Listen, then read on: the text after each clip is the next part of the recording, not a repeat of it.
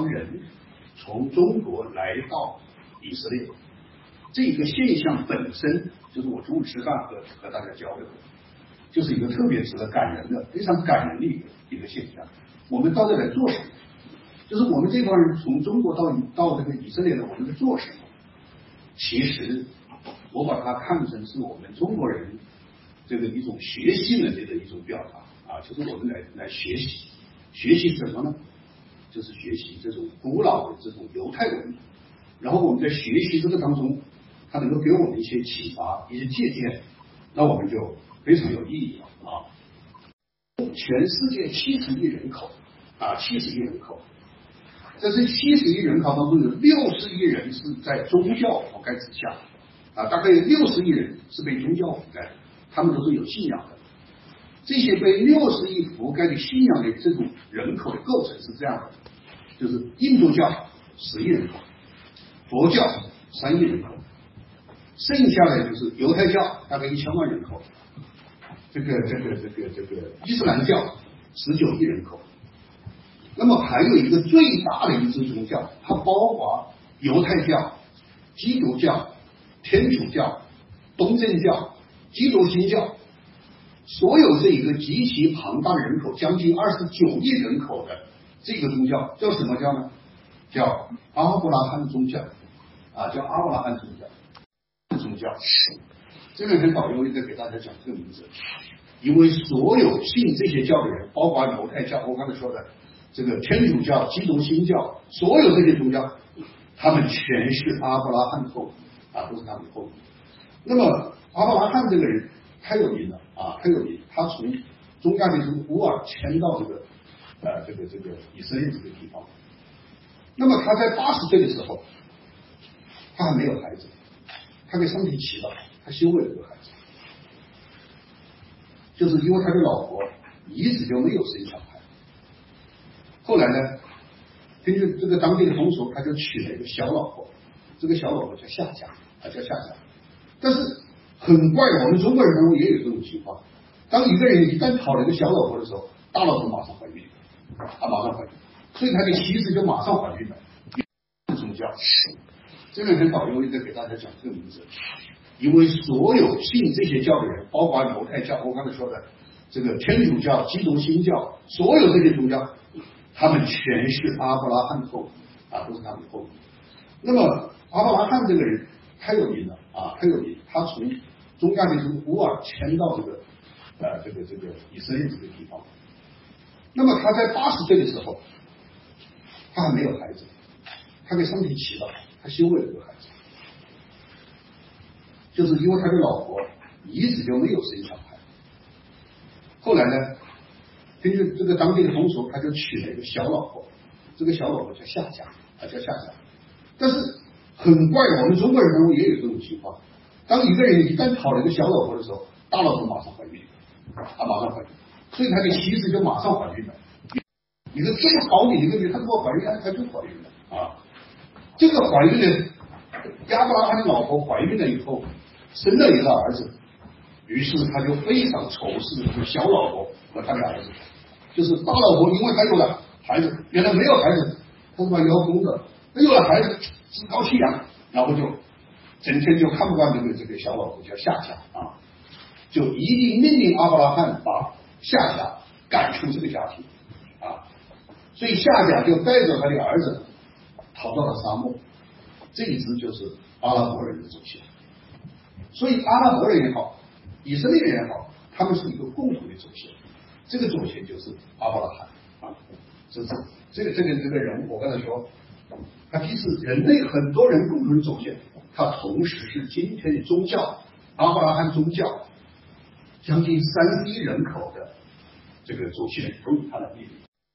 这个我们今天所在的这个地方，就是我们今天看到的古城，这个所在的这个地方，就是那个圆顶清真寺。今天的圆顶清真寺所在的地方是一个特别重要的地方，我等会讲啊。那么这幅画。啊，这幅画，我们刚才从这个地方走进来的时候，你看走廊里面有很多这种马赛克的画，这是一幅马赛马赛克，他画什么呢？就是阿布拉罕把他的儿子就是他生下这个男孩，唯一一个小男孩。上帝说你要把他献祭给我。所谓献祭是什么意思？就是找一堆木材，把这个小孩放到火上面，把他烤死，然后上帝在天上闻这个肉香，这个叫献祭，也叫翻啊，也叫翻，就是姓潘的潘，他的这个三点水改成一个火字，这个叫翻，这是一种献祭的行为，是在考核亚伯拉罕是不是真正对他信仰和忠诚。那么这个最狠的这一招，这个考核就是把你儿子献祭给我。但是阿伯拉罕就带着他的儿子，沿着我们今天车走这条路，登上了这一个山顶，就是原始的山顶，架好柴，就准备来烤他的儿子。这个画就是，两边长翅膀是天使，你们看，在这个下角这个地方，用火来烤他的儿子之后，天使出现了，把这个以撒就是他的儿子换成了那头羊。所以我们平时说替罪的羔羊，就是指的这个故事啊。这个故事就是讲用这么一个羔羊来替代这个以撒，因为上帝已经知道阿伯拉罕是特别忠诚的，是有坚定的信仰，是不会动摇的。在上帝和他儿子面前，他坚定的选择了上帝，所以上帝非常满意，于是让天使下来用这个羔羊来取代了。啊，这以上这就是阿拉伯人啊，这个这个当时的这个宗教的故事。我们看从哪来？公元前一千四百年的时候，发生了一件事情，就是摩西带着以色列人出埃及啊，出埃及，这是一个呃非常非常重要的故事。摩西五经的这个第一篇讲创世纪，第二篇就讲出埃及记。就讲摩西啊，叫摩西把这些人带出埃及。摩西何许人也？摩西就是当年流浪到埃及的这批人啊，这批人。当时埃及的法老看到以色列人特别能生孩子，你们今天上午见到他一个这个拉比，你们就知道啊，一个爷爷这边人已经有两百五十个。这个子孙了，所以他们特别能够生孩子啊。我们今天这个拉比是生生活在一个十兄弟的姐妹的家庭，这么一个家庭，他是特别能生孩子。于是，埃及的法老就把接生的女人找来，告诉他们：假如生下来是女孩，你们就放过他；假如生下来是男孩，你就当时把他掐死他。这样就让埃及人没有男孩，只生女女孩。那么他们就不是灭绝了吗？这是一个一个一个很毒的一个计，所以埃及的法老希望能够把这个埃及人，把这个以色列人把他灭掉。但是这些接生婆没有按照他的意思做，但是他生一个男孩，他躲藏的。那么生下这个男孩叫摩西，他就用一个篮子把这个小孩装着，顺着河尼罗河让他漂流。但是这个时候法老。宫廷里女儿出来游玩，发现了这个篮子上面这个小孩。这个小孩可能就像今天我们到那个房间去所看到一个小孩那么，有个小男孩特别可爱。你们看到今天这个女孩的眼睛那么亮啊，她很吸引人。于是他偷偷的把她带回宫去了。所以摩西的出身有一点像那个皇宫的义子一样的这么一个身份，他是很特殊的。他不仅仅是一个普通以色列人，他是一个被皇宫的。子女所收养的这么一个流浪的一个一个小男孩，这个小男孩长大了后成为一个领袖，这个领袖他就带着在那边成为奴隶的以色列人要抛出逃出这个埃及。我们看，首先这条道路啊是非常非常艰难，走了几十年才走这个地方。因为今天以色列就是我们所生所脚踏的这块土地，是上帝特别应许给。以色列人的给犹太人的，那么他们就要按照这个从孟菲斯我去过这个地方，一直他再走回来。那么最有名的一件事情就是，他们征求了法老的意见，法老同意把他们放回到这个以色列。但是当他们走到红海边的时候，法老反悔了。法老认为这帮人走回去对他的绝对不是什么好事情，所以要派军队来追查他。那么这个位置在什么位置呢？就在就是这个地方，在西奈山的这个过红海这个地方。那么他们走过了红海以后，这个时候摩西已经非常的绝望，就是因为后面的追兵已经完全的，他们根本没有这种打败他的能力，所以只有全部都灭亡。这个时候，摩西用他的手上的杖指了一下红海，然后红海的水就分开了，全部难民通过了红海。等法老的军队再来下海追他们的时候，洪水合拢了，把所有法老军队全部淹死。所以这是一个很有名的一个故事啊，就是在出埃及记当中记到了这些事情。那么他们在走回来之中，经过了一个叫西奈山的地方，这个地方我也去过啊，就是摩西到山上去领受了上帝召见他，然后领受了一个戒律，就是我们所谓的摩西十诫啊，这个。他从山上走下来的时候，他手上拿了两块模板，两块模板。这两个模板上面写的什么东西呢？就是戒律，就是以色列人的戒律，叫摩西十诫，非常重要。这幅画是米开朗基罗的啊，这个是米开朗基罗，他他写的这个，他创作的一一个一个雕刻啊，这是这是摩西啊，就是这么一个样子。当然。他们创作的这个时候也是在十六世纪了，摩西是什么样子我也不知道啊。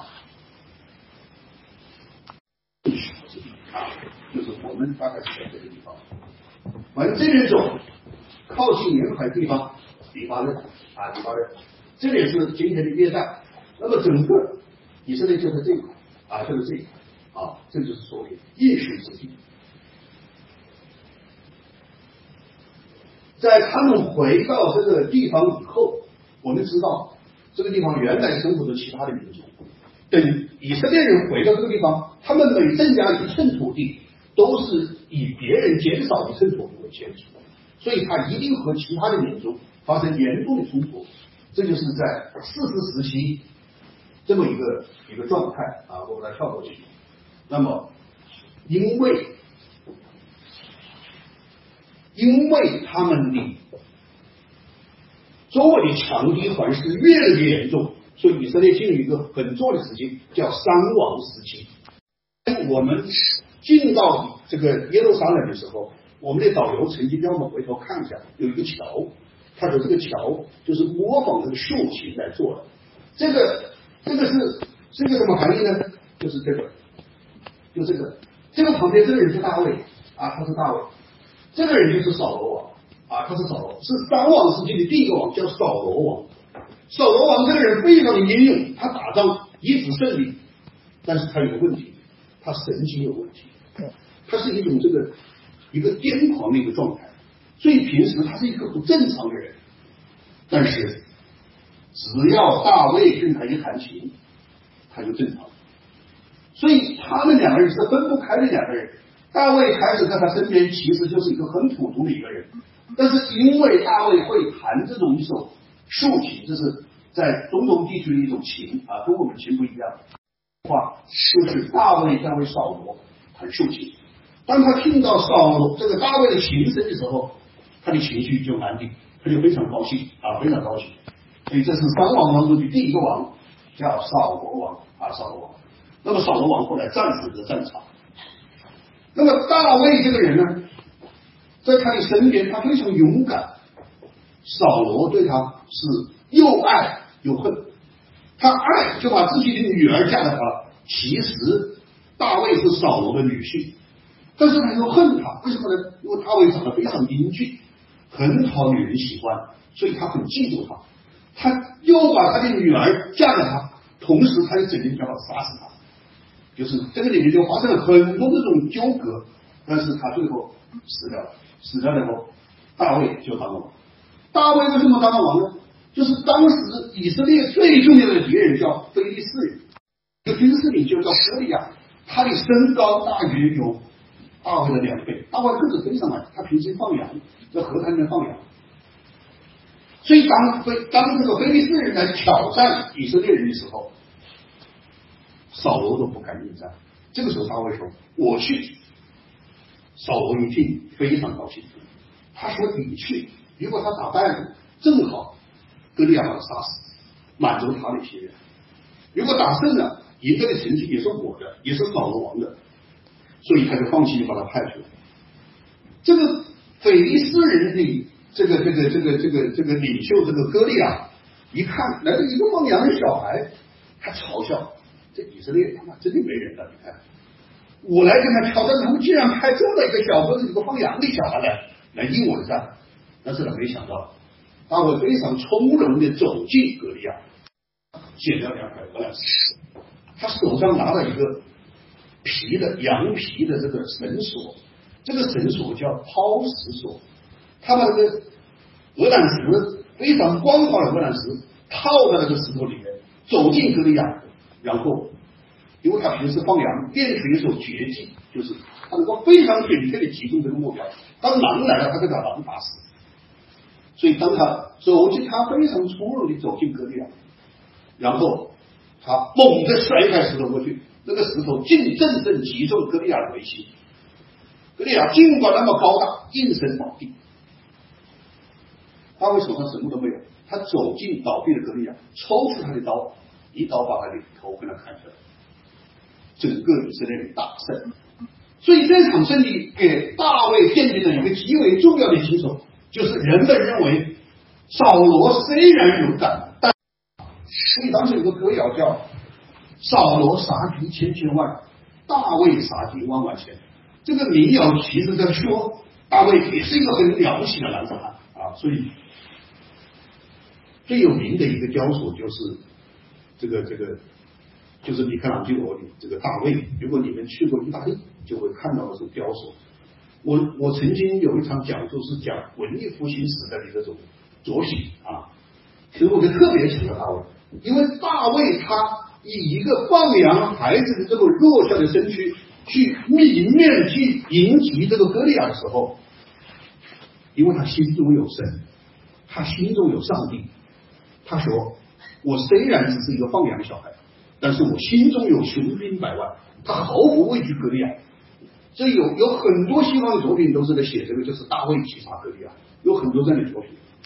大卫可以说是达到顶峰的一个一个一个一个作品啊，非常非常非常重要。那么大卫，这是大卫，这个人在旁边的这个人是他手下的一个将军，叫乌利亚啊，叫乌利亚。为什么要放这张图片？这个中间正在洗浴的这个女人叫阿斯巴，她是谁呢？她是刚才我说的乌利亚的妻子，长得非常漂亮，是一个贵族啊。那么有一天，他在庭在宫廷在那个庭院洗澡的时候，被大卫看到，他被大卫看到。我跟你说，大卫长得英俊漂亮，很好色啊，所以他就问他的仆人：“这个女人是谁？在他洗澡这个女人是谁？”他说这个人是八十八，八十八是什么人？他是乌利亚的妻子，而把他找来，找来以后，他们两个就发生了关系啊，就很。他发生了关系以后，他就非常想掩盖这么一个事情，因为这是很不光彩的，所以非常想掩盖。于是他就给他前线的战士送了一封信，叫他前线的统帅要把乌利亚派到战争最急的地方去。等于就是让他去死，最后乌利亚这个将军就死在前线，这件事情就掩盖了他和八十八里这种丑闻，当然没掩盖住，他掩盖住了，我们今天就不知道了啊。所以就出现了这么一件事情，就是就是大卫和八十八里这么一种啊不正当的关系。这个不正当的关系就是那个小孩，这个小孩叫所罗门啊，叫所罗门。所罗门就是大卫的儿子，但是不是他和他妻子的儿子，是他和他的情人。当大卫这个到了这个年终的时候，就是他快死掉的时候，八十他非常强势，你必须立所罗门为王，你不能立你的儿子为王，因为刚好这个时候他的儿子在造反，他就借这个机会把他的太子给他免掉了。就立所罗门为王，这就是三王时期的第三个王。第一个王是扫罗，第二个王大卫，第三个王所罗门。所罗门，因为他是大卫和拔示巴的女儿，所以英俊高大潇洒，非常有才华。那么在他当王期间，是整个以色列在三王时期最兴盛的一个时期。为什么呢？因为他特别会赚钱啊，特别会赚钱。这个有非常强的一种经商的头脑。国家叫黎巴嫩，当时叫菲利基啊，叫菲利基。那么菲利基这个地方出一种非常好的木材，叫香柏木。我们去黎巴嫩的时候，特别去参观这个香柏木的这个这个森林。太壮观了，都是一千多年的这种啊，这个树木非常厉害。所以他就跟这个国家做生意，赚了很多很多的钱。他赚钱以后做什么？就修了以色列的圣殿啊，这个叫第一圣殿。第一圣殿也叫所罗门圣殿啊，叫所罗门圣殿。所以我们今天在那个去看那个死海古教外面，导游跟我们讲那个场景的时候，在那个场，在那个地方。就修了第一座圣殿啊，第一座圣殿非常非常的华丽，攻下了以色列，他们毁坏了第一圣殿。当时他们从以色列缴获的黄金有多少？三百八十吨，就是你可以从这个数量来看到，以色列人当时在修这个圣殿的时候，他是多么多么的奢华，黄金就三百八十吨，所以史书说。因为破坏了所罗门圣殿，因为缴获了大量黄金，以致当时的黄金市场跌价，啊，市场跌价，因为太多了啊，太多了黄金，就是因为他收到，他有很多的钱啊，有很多的钱。以色列很分裂，啊，就很分裂。以色列人最团结的时候，最发达的时候，就是三王时期。那么三王时期过了以后，以色列就分成了两部分。一个叫北部的以色列王国，一个叫南部的犹大王国。后来北部的这个王国消失，啊，北部的这个这个王国消失了，所以就叫消失的十部落。我们今天所看到的都是犹大国这个两个部落这种后裔啊，这种后裔。公元前这个地方打错了，是五百六十八年啊，五五百六十八年。在这个时候，圣殿被破坏，这些人，我们看，这些人，这就叫巴比伦之囚。在历史，在历史上，在整个中东的历史上，巴比伦之囚是一个非常重要的时期，就是以色列被灭国，他的国王、他的青年、他的艺术家、他的工匠，全部被巴比伦人掳到了这个一个城市叫巴比伦。啊，巴比伦是一个帝国，他的皇帝叫尼布甲尼撒。就是尼布加尼撒征服了家以色列以后，把这些人全部都掳到了这个巴比伦，所以成为巴比伦之囚，非常重要的一个事情啊。为什么重要？巴比伦这个以色列人被掳到了巴比伦，一直告诉他们，你们现在的任务不是去反抗巴比伦。你们要认真的反省，为什么我们今天落到了这么一个境地？我们曾经在所罗门王时代，我们是多么的富强，多么的强大。为什么今天我们落到灭国，轮到我们这个被别人奴沦为奴隶这么一个状态呢？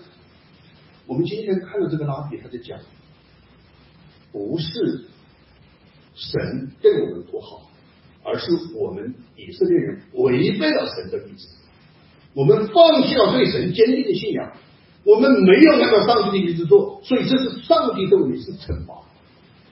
这个先知到了这个地方去了以后，他告诉他们：你们不要反抗，你们的任务是赶快找到房子，赶快找到一块地，你们要在这里住下来，你们至少要住五十年以上。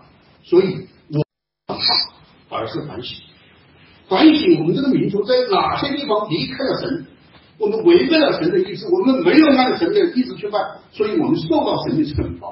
于是，在这个期间出现了最重要的文本，就叫摩西五经。我们今天和马比一直在讨论妥拉，什么叫妥拉？这就是妥拉。啊，我们今天我问他，口传妥拉和妥拉文本这两个之间，它的形成的原因是什么？啊，因为我关心。为什么会有口传图啊？所以形成了这么一个重要的一个一一本书籍，这就是在羊皮卷里面我们今天去看过的这个摩西的五经啊。摩西的五经一共有五篇东西，就是创世纪、出埃及记、生命记、民数记和历数记啊。写什么？他们在写什么？这书在写什么？啊？创世纪告诉我们，上帝创造了世界，创造了以色列人。出埃及记告诉我们，只有上帝才是以色列唯一的救赎。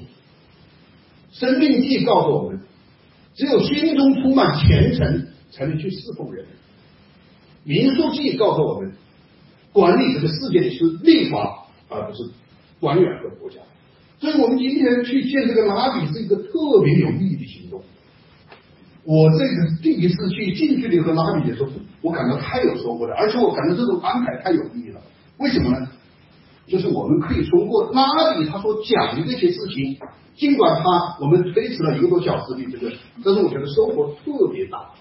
我们可以看到犹太人他怎么个生活，他这么生活在一个神的世界里面，这个是今天给我们这个极大的这种这个这个这个收获啊，摩西五经。你看，这是在在意大利的这个梵蒂冈的这个这个博物馆里面，这个天体里面所画的上帝创造世界，这就是创世纪啊。出埃及记讲救赎才是希伯来宗教的核心价值，一定要救赎，谁救赎？上帝救赎。生命记，神依靠律法来统治世界，这就是摩西世界。民数记，救赎是上帝对犹太人的恩典。我觉得今天这个拉比他讲的非常好，就是丛老师问他，这个有神的这个世界怎么看我们中国人看这个无神的世界？他其实对上帝的拣选并不觉得是一种骄傲，他认为更多是一种责任。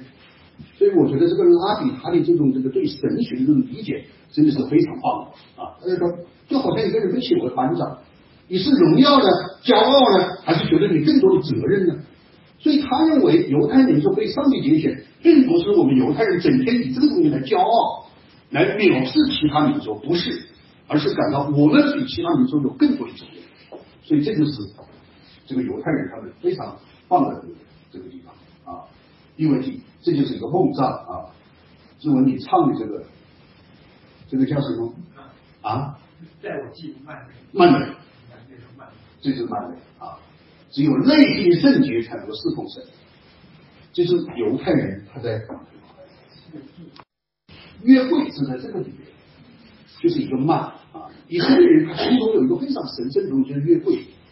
后来当所罗门有钱以后，他就建了一个很大的圣殿来放这个约会。在那个时候条件很差的情况下，就是这个慢啊，就是一个慢。巴比伦是穷啊，挪威巴比伦，他们的巴比伦人数七十，谁来解救了他们？是谁把他们从巴比伦解救出来，重新回到耶稣之地呢？这里有一个很重要的背景，就是波斯帝国的崛起啊。所以我们说读耶路撒冷三千年，它其实是夸了很多这个，不光是历史阶段，还有民族和其他宗教啊。这个人。啊，这个人叫居鲁士，叫居鲁士。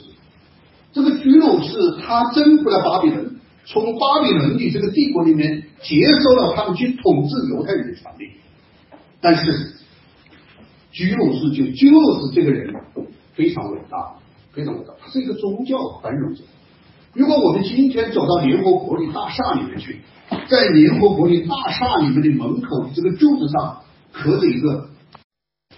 这张画就是居鲁士讲，所以今天我们的今天的人，这种现代人，是把居鲁士的这种他有这种宽宽阔的胸怀，他们的和平主义观念，他的这种宽容精神，我们今天是在在接受这种这个这个这个思想。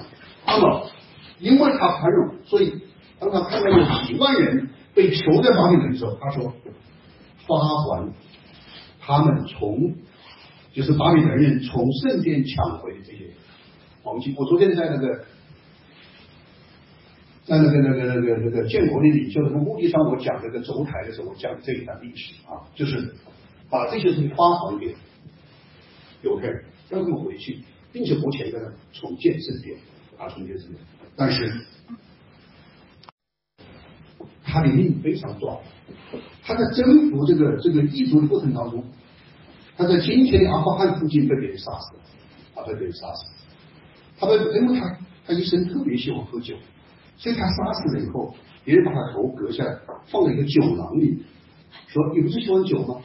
然后用酒把你的头给泡起来。后来大流士就是继承他王位的这个人，这个人更加了不起，去用重金把他的头给他收回来了，然后把他的头和他的尸体埋在今天的波斯波利斯。啊，这个地方我也去过，这个地方啊，今天的墓地啊，在这个地方啊，所以其实犹太人的宫殿还没有建起来，他就死掉了。那么大流士手下有一名很重要的侍卫，有一天他看他在这个地方坐着哭泣，他说：“你为什么悲伤？”他说：“因为我们的圣殿还没有建起来。”建圣殿呢？他说：“朱鲁斯大帝答应我们建圣殿。”所以他马上去检阅帝国的档案。发现真的是有这么一个文件，于是他就拨了更多的人，然后把他的这个思维派回到耶路撒冷，让他着手重建圣殿。这就是第二圣。我们所看到的，今天我们在这个模型这个地方所看到的就是。但是这个人他所建的圣殿是一个非常小的圣殿，只有这个。书上面也讲到，我们导游昨天讲的。当老人们重新出来看到第二圣殿的时候，他们都哭了。为什么哭了呢？因为他们所看到的圣殿和他们原来所见到的所罗门圣殿和他们心中所期望的圣殿完全不是一个回事。这个圣殿太小，太这个这个没有不能够表达这个对神的这种敬意，所以他。但是后来有个王叫西利王，叫西利王。我们过两天我们生活我们会去马萨达。马萨达这个山上的这个宫殿就是西利王的。那么西利王接手以后，他建起了这么一个圣殿，就是在圣殿周围加上了这些围墙。这是我们今天在那个四海古教那个地方所看到这个样子，就是就是这个样子啊。这是西利王把它建好的。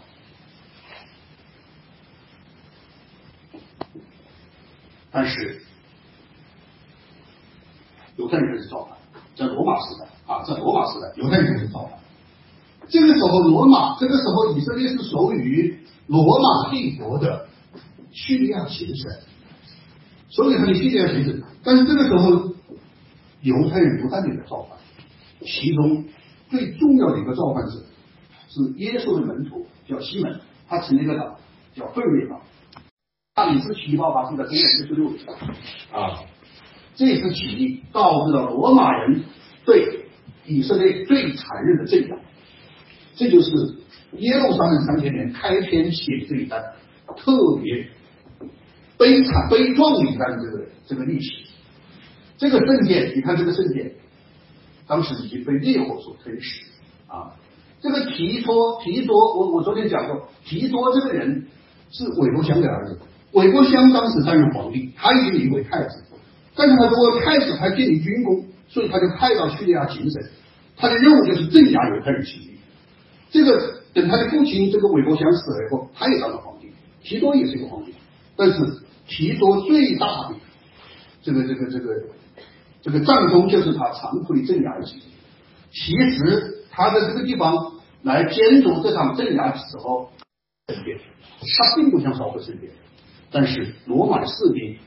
已经把火势点燃，因为他们要抢里面的东西，圣殿里面有太多的财物，他们要抢，所以他自己都没有，他后来带人来灭火，但是火势已经形成，所以第二圣殿彻底毁灭了。这件事情发生在公元七十年，这个我们要去啊，犹太人就进入了新的时期，这个时期叫大流散啊，大流散。为什么大流散？因为提多和当时这个叙利亚行省的长官要把所有的犹太人全部从耶路撒冷驱离驱走，要把他们赶走啊！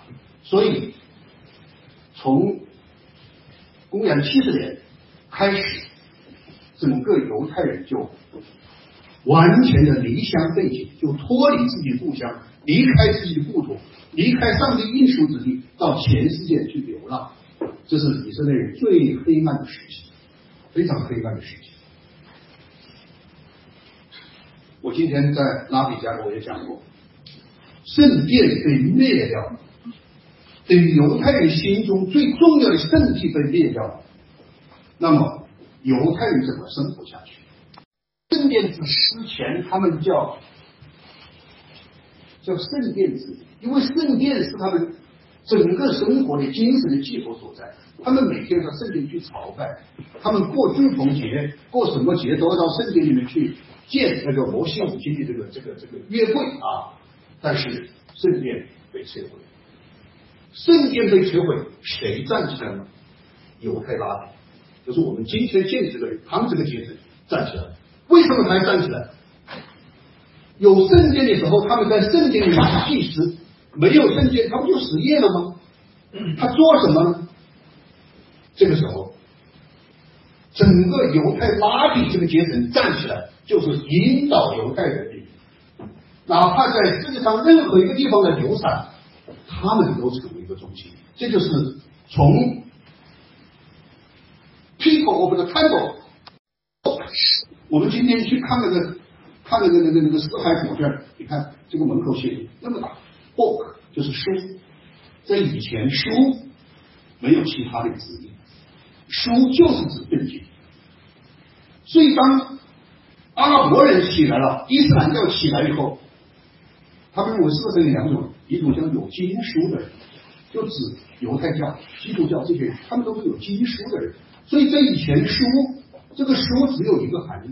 我们去，我们去这个这个黎巴嫩，黎巴嫩有一个城市，非常非常古老，是几千年历史，啊，叫这个这个，呃，叫这个 Bible 啊，这个 Bible，我们今天圣经就是 Bible 啊。因为那个地方是最早出出出口这个埃及草纸的贸易的这个地方，比布鲁斯，中文把它成比布鲁斯，其实就是 Bible。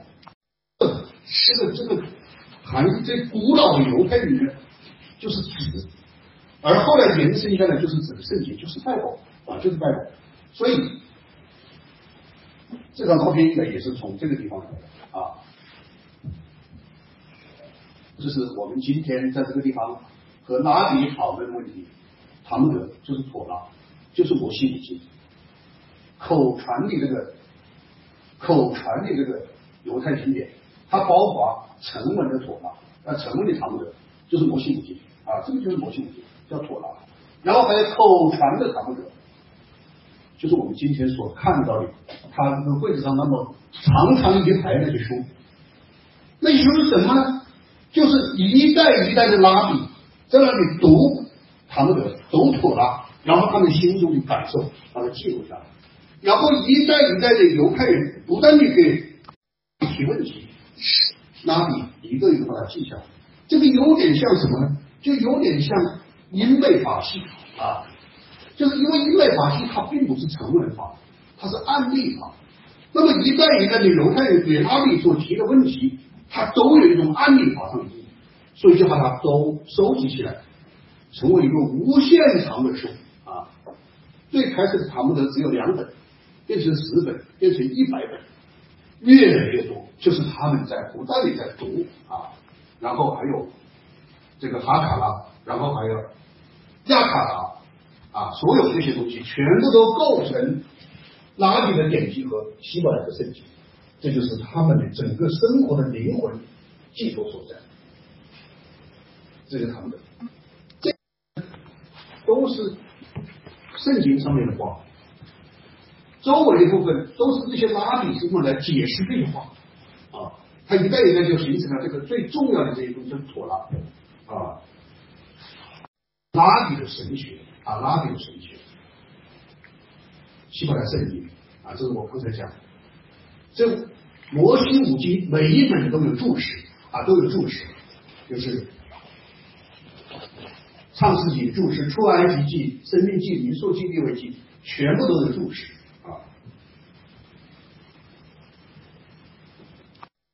啊。第一层时期就是大流散时期，大流散的犹太人全部都离开了本土，然后到全世界去流浪。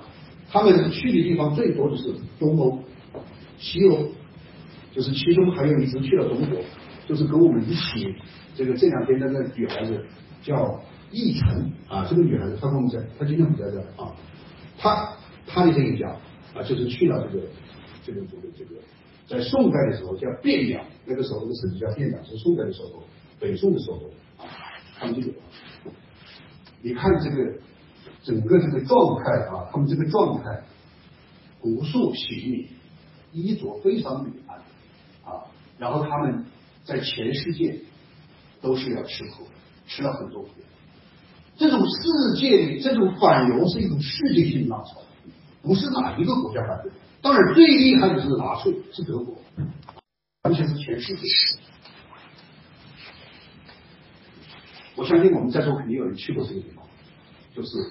奥斯维辛集中营，这个地方就是德国人用建煤气石来大量的屠杀这个犹太人啊，他们用火车，这个旁边是一个火车站，一火车一火车把这犹太人都押送到这个地方去，然后把他们关到监狱里面，然后用煤气来残忍的把他们都杀死，就是一种灭绝的这种这个政策啊，灭绝。从一九三九年到一九四五年。大家知道，一九四五年是二战结束啊，纳粹德国屠杀了波兰百分之九十的犹太人，这个大规模的屠杀，是灭绝种族的屠杀。就是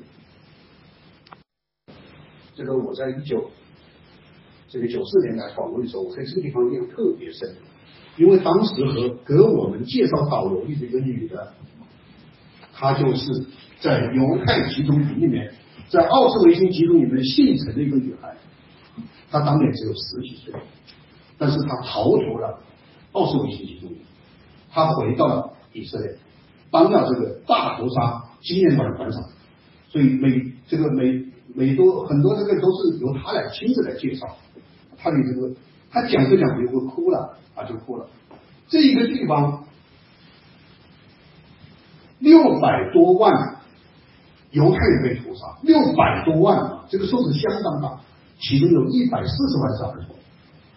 那么在这个地方，儿童馆它特别有个儿童馆，那个儿童馆就不断的重复每个人的名字，一百四十万儿童，他这个广播里面在不断的，就是长年累月的在不断的重复的在播送这一百四十万儿童的名字，所以你走进去那种感觉真的是非常悲惨啊，很压抑，非常压抑。为什么全世界人都在灭犹呢？为什么大家都反对犹太人呢？其实今天崇老师把这个问题提给了拉比，拉比的回答是回避这个问题，他没有他没有正面回答这个问题。为什么？我想可能就是犹太人心中的这种，因为宗教的原因，他是不能把这话说透的啊。犹太人为什么会遭到基督徒世界的反对？其中一个最重要的原因就是，耶稣是被犹太人杀死的，这是最重要的原因。有很多很多其他的原因，但是最重要的原因是这个，就是耶稣在我们教会去加利利，他在加利利这个地方创立了一种宗教啊，就是今天的基督教。那么谁来反对，或者谁最强烈的来反对这个宗教呢？我们知道罗马人他是很宽容的。一群什么叫多元的人？因为罗马的整个统治红大欧亚非，他会遇到上百种宗教，他如果对每种宗教都是仇杀的话，他杀不过来的。他是宽容的。那么，最反对耶稣来创立这个教的人是犹太的拉比，就是犹太的上层认为耶稣的这个学说严重的挑战了犹太教。如果说耶稣的这套能够成功，犹太拉比将死无葬身之地。所以当时到罗马帝国叙利亚行省的长官叫比拉多，到他的官府里面去告发耶稣的这些人，并不是平民百姓，而是像我们今天所见到的刘寿福这样的拉比，他们最恨的是耶稣，要直接挑战了犹太教，颠覆了犹太教，所以他们是绝对不会容忍。那么，当时罗马行省、叙利亚行省这个长官比拉多，并没有想要杀死耶稣，啊，他并不想杀杀死耶稣，他不愿意跟这东西沾自己手上的血，啊。当然，他见到今天我们政权，他有维稳的任务。如果有人造反，说有人要造反，他当然要去调查这件事情。那么，当他们把耶稣押回到这个比拉多的宫廷里面的时候，比拉多并没有想到要判他为死刑。当时的习俗是这样的，就是那天，同时有两个人，还有两个人，既有耶稣，旁边还有一个，一个大盗，一个偷东西一个人。那么这两个人都被绑在这个那个亭的石柱上。这个时候，他们有一个风俗，就是所有在现场人这个小圆石头。比拉多说：“这两个人，你们说判谁的死刑？”这个有点像后来的这个叫这个这个法律上叫叫审判的这个陪审团，大体上是这个陪审团的这个这个酬刑。就是你比如说杀死谁啊？在犹太拉比的鼓动下，所有人都把石头丢向了耶稣，反而把那个江陵大道、江湖大道上放过。就他不应该是，他不知道，应该杀死的是耶稣。这个能够指引这些人去做这种行为，去投石头要压死这个杀死耶稣的，主要是犹太拉，是犹太拉。所以耶稣被钉上十字架之前，他说了一句话，可以说是耶稣的遗言。他说：“你要到外邦去传教，就你们不要对以色列传教，以色列这个民族已经完全没救了。你们到外邦去传教。”所以公元四十七年，耶稣的门徒保罗就来到了罗马，啊，到罗马传教。十二门徒全部都到外面去传教。我去过亚美尼亚，亚美尼亚那个地方去传教的是他的十二门徒之一，叫巴多罗买。啊，巴多罗曼，你们知道，耶稣被杀死的时候，耶稣在钉上十字架被杀死的时候，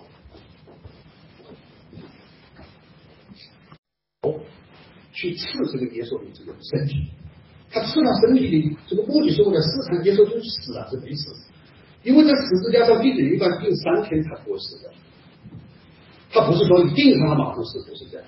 所以耶稣的人，你们看的雕像，在每个教堂看的雕像，耶稣这个肋下这个地方是有个创口的，他会画红色的这种伤口，那个伤口其实就是这个罗马士兵用矛去刺这个耶稣的尸体所留下，这是一个真实的啊，是一个真实的。那么这个毛后来就成为圣物，到了哪儿呢？巴多罗买把它盖到了亚美尼亚。今天亚美尼亚最重要的教堂叫阿提米亚经，我们这个地方做的圣诞节。这个圣诞节，这个这个阿奇米亚金这个教堂里面就有一个博物馆，这个博物馆就放着这一只猫，这个猫还在，啊，还在这个地方，是这些都可以证实，门徒十二个门徒，他们都远离了以色列，他们到罗马，因为当时罗马是一个大的世界啊，横跨欧亚非的世界，他们都到外邦去传教，他们听了耶稣的这个指引，所以对。犹太人最深的仇恨是来自于这个原因啊，当然还有其他一些原因。这个这个，但是它一定是一个宗教的问题，就是所有人都认为谁杀死了耶稣？犹太人是犹太人中谁杀死了耶稣？犹太拉比、犹太上层、犹太的宗教领袖、祭司这个阶层杀死了耶稣，所以他们认为犹太人是不可饶恕的啊，不可饶恕。那么，我上次来的时候，他们也跟我讲过一个一个一个一个很有趣的现象，就是德国人当时在杀犹太人的时候，我现在一个人从我这边迎面走的时候，我一眼就看出来是犹太人，为什么呢？非常简单，因为他的头骨非常狭窄，他比我们所有这些普通的人头骨都要狭窄，所以当时。希特勒在灭犹期间，他要辨别一个人是否是犹太人，是否需要把他关到集中营，或者把他杀掉，就有一个卡斯钳的工具啊，你们知道有个卡斯钳的工具，一个弧形的就像一个手指这样卡起来的，在两个太阳穴当中一量，假如正常人是五十，一量这个人只有四十，犹太人马上拖走，要么就杀掉，要么到集中营去，非常简单。犹太人认为，呃，这个纳粹人认为，你现在你头骨这么狭窄，你的脑容量一一定会很小，所以，所以当时拖去杀的人，犹太人、妓女、吉普赛人、强盗，他把，他把这个犹太人是跟这些人都混在一起，然后把他们都杀掉啊，这是。可以简单的回答一下大家的问题，就是说为什么全世界会反对、会虐待犹太？它的根本原因是一个宗教的问题啊，是一个宗教的问题。这里面有个词叫阿利亚啊，叫阿利亚，它复数的形式最后一个其实可以不发音的，叫阿利亚。阿利亚这个犹太语什么意思呢？就是上升啊，上升，在全世界流浪的犹太人。把回到耶路撒冷看成是上升，是回到一个更高的地方去。他们叫阿利亚，这是整个西南运动一个最重要的词汇，叫阿利亚啊。所谓上升，就是去到以色列地，就是回到西南。在圣经的诗篇当中，有这么一段话：我们曾经在巴比伦的河边坐下，一追向西安。就哭了，这就是当年的巴比伦之囚，他们坐在巴比伦河边，因为他们成为奴隶，因为他们成为囚犯，所以他们想回到西南。在公元七十年以后的这个整个大流传，一直到一九四八年这一个长达将近两千年的这个时间当中，回到西安，就是以色列人心中最大的梦想。要重新回到西安，要重新回到我们英雄之地，要重新回到以色列，要去建立一个新的国家，这是他们心中最大的愿望，就是回到西安。这个运动被称为西安运动啊，称为西安运动。我们昨天去过他的博物馆啊，他的山上，这个背后的山上，他就昨天都走过去了，有他的墓地。这个人是。整个西南运动和犹太复国运动的最伟大的领袖人物就是他，非常可惜，就是四十四岁就死掉了啊！我记得我很小的时候，我是一九五八年去读一年级，那个时候报纸上经常就是这个，可能再更晚一点还是怎么样，反正我就记得我小时候经常会在家里念那个话，就是。坚决支持阿拉伯人民的什么斗争，坚决反对犹太复国主义。其实我们那个时候鬼都不知道，但是整天都在念叨这句话，要坚决反对犹太主义。这个犹太复国主义什么东西，我们根本就不知道。他整天在喊口号，坚决反对犹太复国主义。为什么呢？有美国人支持犹太复国，反对犹太复国，就站在美国人对立的立场。我们那个时候，一九四九年中华人民共和国建立第一个法区获建的国家。就是以色列，因为以色列比中国只早建立一年时间，他们在一九四八年建国，所以当中国建那个新中国建国的时候，第一个对中国发起突破的是以色列，为什么？就是因为以色列对中国是特别友好啊，特别友好，就是我们这几天所讨论到这些渊源啊，这些渊源，那么这个人特别重要。一八九八年很早啊。发表了一本书叫《犹太国》，然后他在一九零四年写了另外一本书叫《第二故乡》，这昨天我们看到的最后一幕啊，叫新故土啊，叫新故土。我们昨天看的最后一幕就是一个演员戴上大胡子在台上去表演，其实他在讲就是赫茨尔的这本书叫《新故土》，是他心中所想到的以色列应该成为一个什么样子。他既有一个复国的理念，同时他对未来的复国是一个什么样子，他是一个蓝图的。这个有点像孙中山的这个建国方略，是差不多的意思在里面。所以他是被称为国父这么一个一个人物啊。就可惜他死的非常早，他其实是得了病，他累死啊。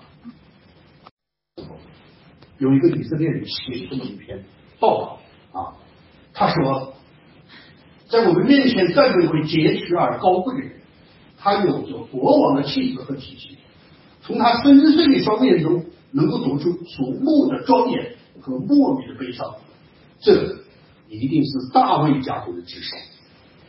所以当时的人对他这种崇敬，我们从这张画我们就看出来，他认为他成为犹太的新的国王是必然的。为什么？因为他就是大卫家的子，当然这是他的一种这个这个国国国颂啊，对他的歌颂啊。开代表大会，这个赫特尔在上面发表演讲，这个这场活动掀开了整个犹太复国主义序幕啊。这是另外一个人叫本古里安，这个人上了《时代周刊》里，这个这个他是继他是继这个赫切尔以后的一个犹太复国主义的领袖，这个人也非常重要。复国最终是因为英国的支持啊，英国的支持，因为当时在这块土地上，他的当时在在赫切尔时代的统治的是奥斯曼帝国，是奥斯曼帝国。但是在第一次世界大战结束以后，英国人把奥斯曼帝国打败了，所以英国人统治的这个土地。那么英国有一个很重要的一个人物叫贝尔福，叫贝尔福这个人啊，贝尔福。贝尔福为什么他要签这个协议？他为什么要支持犹太复国呢？非常简单，就是因为当时在英国工作的有一个科学家叫惠茨曼。这是犹太复国以后第一任总统，这个人非常了不起，他是一个大科学家。他和这个人和贝尔福这个人本来就是很好的朋友，可以跟他是很好的朋友。后来这个威斯曼由于他杰出贡献，他发明了一个丙酮这种化学物品。这个丙酮起什么用呢？丙酮就是海军来制造这种无烟炸药最重要的原料。所以威斯曼的这个功劳。为英国去打赢战争起了极为重要的作用。因为这个丙酮，他发明后首先提供给英国的军队来使用，所以英国的海军有了这个炸药以后，他就在在这个海上特别的厉害。因为这一点，英国人给他极高的荣誉，为斯曼极高的荣誉。刚好后来这个贝福，他当了外交大臣。威斯曼和他本本人这么极好的关系，所以他游说让英国人支持犹太复国。那一七年啊，一战结束以后，发表了一个很重要的宣言，就叫贝尔福宣言。其实贝尔福宣言也非常简单，就是一封信啊，这是贝尔福写的一封信。他写给谁呢？你们看，亲爱的、尊敬的罗斯柴尔德爵士。他写给罗斯柴尔德，我们昨天本来应该在那个地方去看罗斯柴尔德家族的这个楼房，因为那个房子你们看到正在维修啊，正在维修，所以我们就绕过去走了一条那条路啊。我们昨天在这个这个，其实是英国外交大臣写给罗斯柴尔德信，表达英国支持犹太复国主义啊，支持犹太复国。这是犹太复国非常重要的一个转折点，是因为这个人的关系，而这个人的人又是因为威斯曼，在这个过程当中又发生了一次重要事件，就是在俄罗斯啊叫基西列夫的这个一次迫害事件，这个事件加速了犹太复国主义进程。那么我在这个地方还专门提了一条叫乌干达方案。昨天你们在赫特尔这个地方，你们听他的演讲，他在跟别人吵架，可能你们没有很注意，因为没有这种背景啊。就是当时有另外一批犹太人认为，既然我们回到耶路撒冷是如此的艰难，几乎是渺茫的，再找一个地方来建立我们犹太国呢？所以就提出一个方案，叫乌干达方案。乌干，就昨天。他他们在争论当中，他的吵架里面就是讲这个乌干达方案。这个方案其实是一种折中，但是赫特认为，没有耶路撒冷的犹太复国是坚决不需要的，一定要回到西安，一定要回到耶路撒冷，因为只有耶路撒冷才是上帝印输给我们的地方。我们的乌干达当然可以成立一个犹太国，但这个没有任何意义。他坚决反对。昨天那一段，这个电视电影里面放的，这才吵架啊！他坚决反对这个乌干达方案。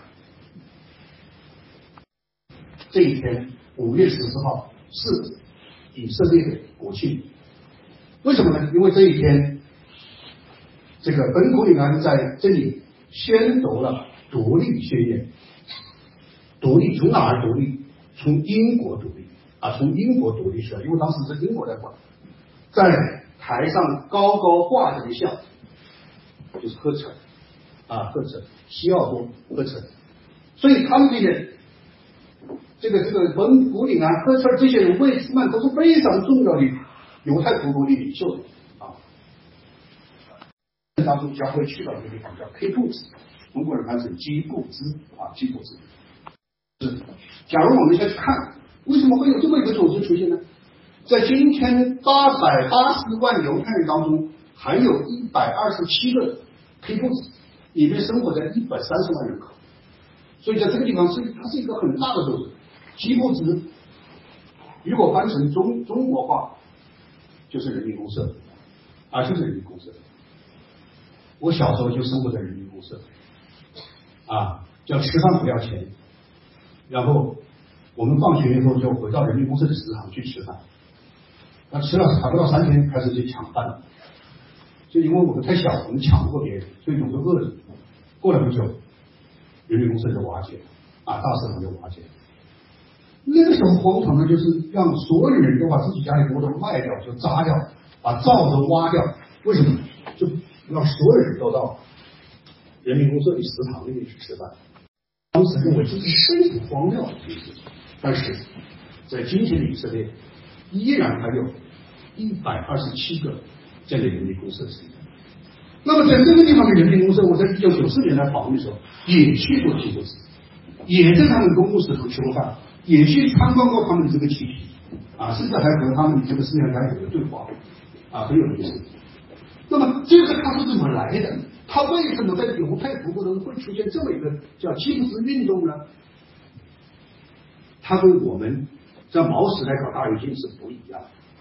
为什么？因为大量的从欧洲、从美洲回到以色列的这些犹太人，他们一无所有，他们都是从监牢里面出来的，除了身上穿的破破的衣服，他们没有任何东西。那么你怎么来建立这个国家？一个非常重要的人就是罗斯柴尔德家族。罗斯柴尔德家族在这个时候出了很多的钱帮他们买地啊，帮他们买地。这些一穷二白的从欧洲回来的这些像流浪汉一样的拖家带口去哪儿呢？就去某一个他买的这块地，然后他们就开始过这种集体的生活。这就是基布兹的这个前身。它是这样来的，这基布斯它其实是代表着犹太国国主义早期最艰苦的一种，大家过一种互助的生活，一种组成的共同体的这么一种生活。因为大家只有在一起来垦荒，大家在一起来做饭，大家在一起来洗衣服，大家在一起来过这种日子，才能够抱团取暖，把他们的生活维持下去。历史的原因。我在一九九四年来访问的时候，当时他们就认为基布兹已经受到严峻的挑战。为什么？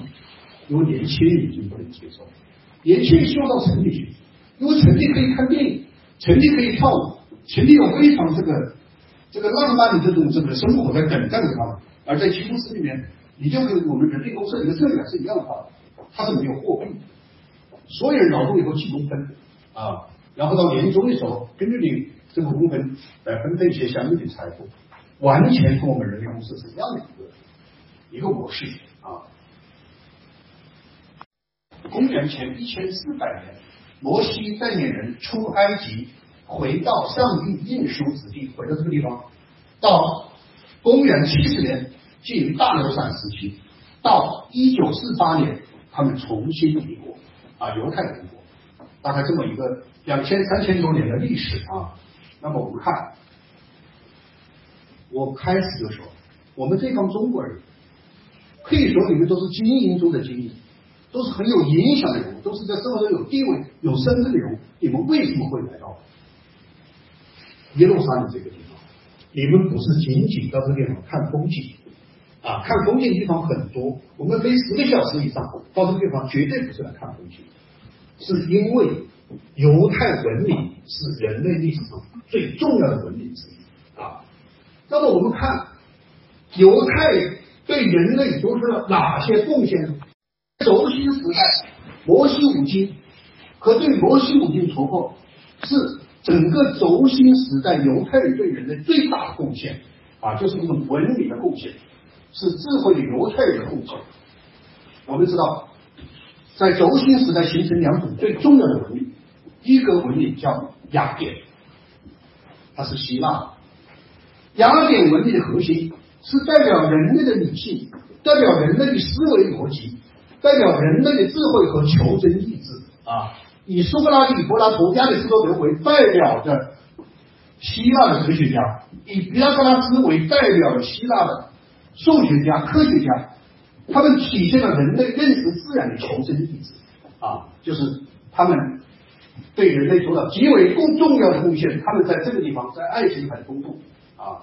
那么还有一个文明，文明家对人类做了贡献。这个文明就是我们所说的犹太文明啊，犹太就是在这个地方啊，它也在地中海的东部啊，这个地方是爱琴海，这是地中海。那么轴心时代所形成的雅典加上耶路撒冷这两种文明，前者代表智慧、逻辑、理性和求真意志，后者代表神的启示、人类的虔诚信仰。这两种东西的融合，就形成了我们今天人类文明最重要的基石所在。啊，古希腊在荷马诸神的这种世界的突破，和古犹太对旧约的突破，形成了两种最重要的文明，就是希腊文明和希伯来文明。希腊文明是求真意志加理性逻辑，希伯来文明是神的天启加虔诚信仰。那么。人类其实就在这两种文明的推动下，形成了今天的这个世界啊，文明的世界。就是人类他既有理性去认识自然，同时人类又接受神的启示啊，保持一种对神的信仰。这两种文明，它都在那里代表。我们现在回到耶路撒冷，回到我们所占领的这块土地，所以我说它是一个神奇的土地。啊，这是神奇的土地。你最近的是啥？为什么？因为它是三大宗教的保护区。啊，我们看，在以色列人心中，它是犹太人的艺术之地；在基督教信徒心中，它是耶稣行难和复活之地；在犹太教人心，在伊斯兰教人心中，他是穆罕默德的等小之地。啊，今天我们那个马腾他所做的这个地方。马腾在我们这个这个古古死海古卷这个地方在讲的时候，他作为一个犹太人，他是以非常轻蔑的态度来表达这个对伊斯兰教的这种评价啊，所以我听来以后我是觉得，就中国人讲，这是有一种鲜明的阶级立场啊，因为他是站在犹太教的地方，所以他一定对其他的异教是一种贬斥的。这种脾气是不太啊。我们看，这是犹太教，犹太教把以色列把耶路撒冷看成是上帝对他的应许之地，所以他们千辛万苦要从埃及回到西安。他们在沦为巴比伦之囚的时候，他们要回到西安，一想到西安我就哭了。他们在大流散在全世界，他们还是要回到西安。这种坚强的意志，为什么呢？因为这个土地是神许给他们的土地。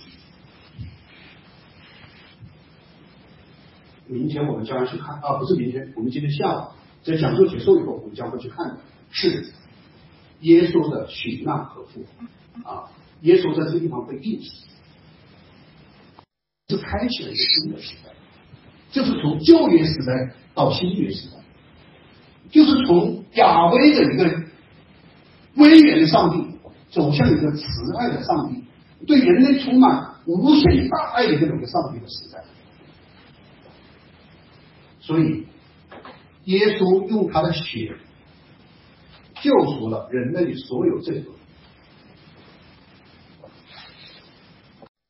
就是我们今天所看到的原点清真寺，它是整个耶路撒冷的天际线啊。那么在这个地方，就是原来所的圣殿的所在地啊。今天他是我们这个小伙子是把这个讲的非常清楚，就同样一块土地，他今天被阿拉伯人不是阿拉伯人，是伊斯兰教所所占的啊，在这个地方，那么。灯销在伊斯兰教当中，灯销是一个极为重要的概念啊，极为重要的概念。就是穆罕默德他创立这个教的时候，他只有一个信徒，就是他的太太，是没人跟他说。就像耶稣当时创立基督教，别人说他是个疯子啊，说他是一个造反者，说他想建立王国，是一样。当他要去创立，说安拉给他有启示，要去创立这个伊斯兰教的时候，只有他的太太一个人是支持他，所以他这里只有一个信徒。但是即使是这样，我们今天在全世界已经有十七亿人成为牧师啊，所以他一定会是一个曲折的过程。那么这个重要的转折点发生了什么时候呢？公元六百二十二年。穆罕默德从近视来到远视，近视就是指的麦地那清真寺，远视就是指的我们今天所看到的这个啊这个这个地方。但是这个地方当时是没有寺庙的，因为六百二十二年他才刚刚创立犹太教，呃，创立这个伊斯兰教，这是没有什么所谓寺庙。但是因为这个地方是一个圣地。所以他梦见自己骑上一匹白马，在大天使长的带领之下，来到了远寺阿克萨。阿克萨，我们说阿克萨清真寺，阿克萨什么意思？阿克萨在阿拉伯语的意思就是远方啊。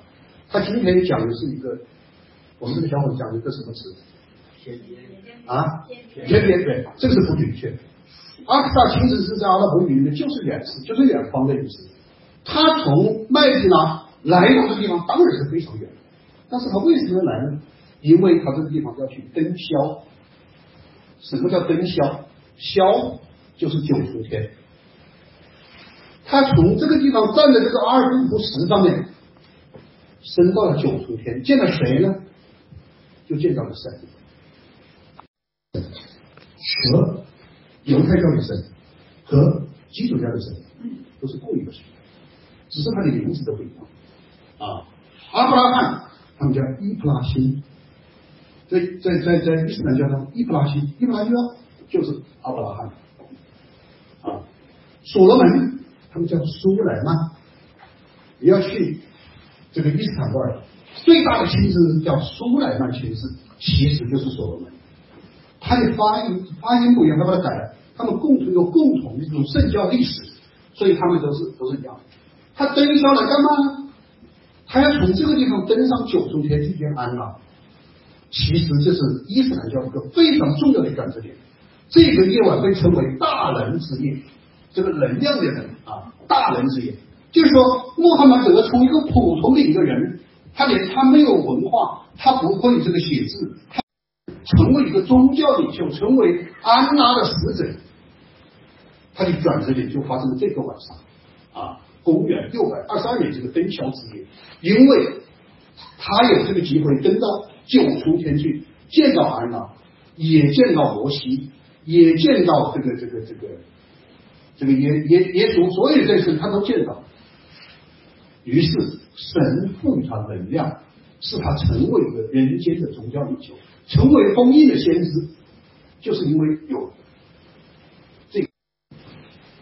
古兰经里面对登霄之夜、对大人之夜非常详细的记录啊，他怎么上天，怎么去安拉对话，然后当他升到七重天的时候，他见到了谁？那个人告诉他，每天要祷告九十九次。他回到地面来，和带他的这个天使跟他说：“他说我见到神，神告诉我，每天要你拜九十九次。”他说：“我觉得太多了。”天使说：“那你再上去跟他讨论一下，我们是不是可以减少一点？”然后他又跑到这个七重天去了。这次神跟他说：“好，那就七十次吧。”于是他下来，他又说嫌多了，在往复的反复的在上下上下，最后定下来五次。啊，五次，它是一个反复的讨价还价的一个结果啊，很有意思。所以大人之间特别重要。我们知道，在伊斯兰教当中，五个仪轨啊，叫念礼斋客朝。你成为一个穆斯林，就是一个普通的人，你成为一个穆斯林，你需要做什么呢？你要做五个念礼斋客朝。念就是念一句话：万物非主。唯有安娜，穆罕默德是安娜的使者，你就念这一句话。你如果去做去皈依上，你就念这句话就够了，你就会成为一个穆斯林啊。礼就是礼拜，每天五次礼拜。斋就是斋月，要守斋，这个跟跟我们犹太教是一样的，犹太教要守斋，对吧？斋月战争就是发生在这个时候，阿拉伯人来偷袭这个以色列，就是他们在斋月的时候，他来跟他打仗。克就是叫天克，天克是什么呢？你看今天那个人，他不是有个小辫子吗？他说，你十亩土地有一亩土地是不要收割的，只要给那些穷人的，就是十分之一的奉献。所以他用这个辫子来代表这种十亿奉献，这就是伊斯兰教的天课。天课也是十亿奉献，就是你有一百块钱，你把十块钱交给教会。他几乎跟这个犹太教、基督教都是一样的。所谓朝，朝就是朝圣，去哪朝圣？麦加，到麦加去朝圣。所以一个穆斯林在一辈子当中，他必须有一次朝圣。这就是伊斯兰教最基本的一个念礼斋客朝啊，它构成了你成为一个穆斯林一个基本的标准。那么，伊斯兰教它因为有这么一个灯宵之夜，有一个大人之夜，所以。这个地方就成为伊斯兰教的一个圣地。作为安娜的使者，作为封印的先知，他是在这个地方，在耶路布斯石上面升到九重天，是神赋予他能量，所以这是一个转折点，非常重要。好，我们看，在刚才这个圆顶清真寺的落落地的地方，有一块石头。这块石头非常大，非常大，我们把它称为基石啊。我们知道耶路撒冷这个词什么意思？耶路就是基石啊，就是基石。这耶路撒冷，耶路撒冷就是在基石上所建的一个城市，称为耶路撒冷。那么这个基石它怎么的重要呢？第一，它是亚当的伊甸园。大家知道，当上帝创造两个人的时候。一个亚当，一个夏娃的时候，这个世界上只有这两个人的时候，上帝是给他一个非常好的伊甸园两棵树啊，一个叫生命之树，一个叫智慧之树。我们可以把它看成雅典和耶路撒冷。啊，我刚才说，人类文明最重要的两个标志，在伊甸园里面就非常明确的表达了。但是由于蛇引导亚当吃了。智慧果上的事，所以他们眼睛就睁开了。这个被上帝发现，他违背了上帝的意志，所以上帝把他赶出了伊甸园。这是最早的时候啊，他是亚当的伊甸园，他也是我开始开篇讲的亚伯拉罕的祭坛，就是上帝要阿巴拉罕把他的儿子以撒进献。献敬献给上帝，侍奉给上帝，我们的圣教。这个石头上第三个、第四个，它是穆罕默德的灯宵之地。第五个，当阿拉伯世界崛起以后，还有一个王朝叫维玛亚王朝。维玛亚王朝在公元六百五十一，这个公元三六百六十一年的时候，他们在这个登霄之地，他们登基，这个王朝登基。所以他们不是说非常不看重耶路撒冷，他们特别看重耶路撒冷。然后在公元六百九十一年的时候，有一个哈利法叫马利克，在这个地方建了今天的圆顶清真寺。所以清真寺这个圆顶清真寺也是很有年代的啊，很有年代，即使多么多么重要啊。这些我刚才说的这两件啊，这两件事情，在二十五年前，我曾经来访问这个地方。为什么我会来访问这个地方？是因为这个人。他的名字叫拉宾，是以色列当时的首相啊。这一幅画啊，这一幅画，这个背后是克林顿。这个人大家都非常熟悉，阿拉法特啊，阿拉法特。对于这个土地上长期征战的双方，他们终于走在一起，握手言和，是在美国人的调停之下，形成了这么一个局面，就是代表以色列一方的拉宾首相。和代表这个这个哈马斯一派的这个阿拉法特，他们两人走在一起，各守一和。拉宾是一个非常伟大的政治家，所以他因此获得诺贝尔和平奖。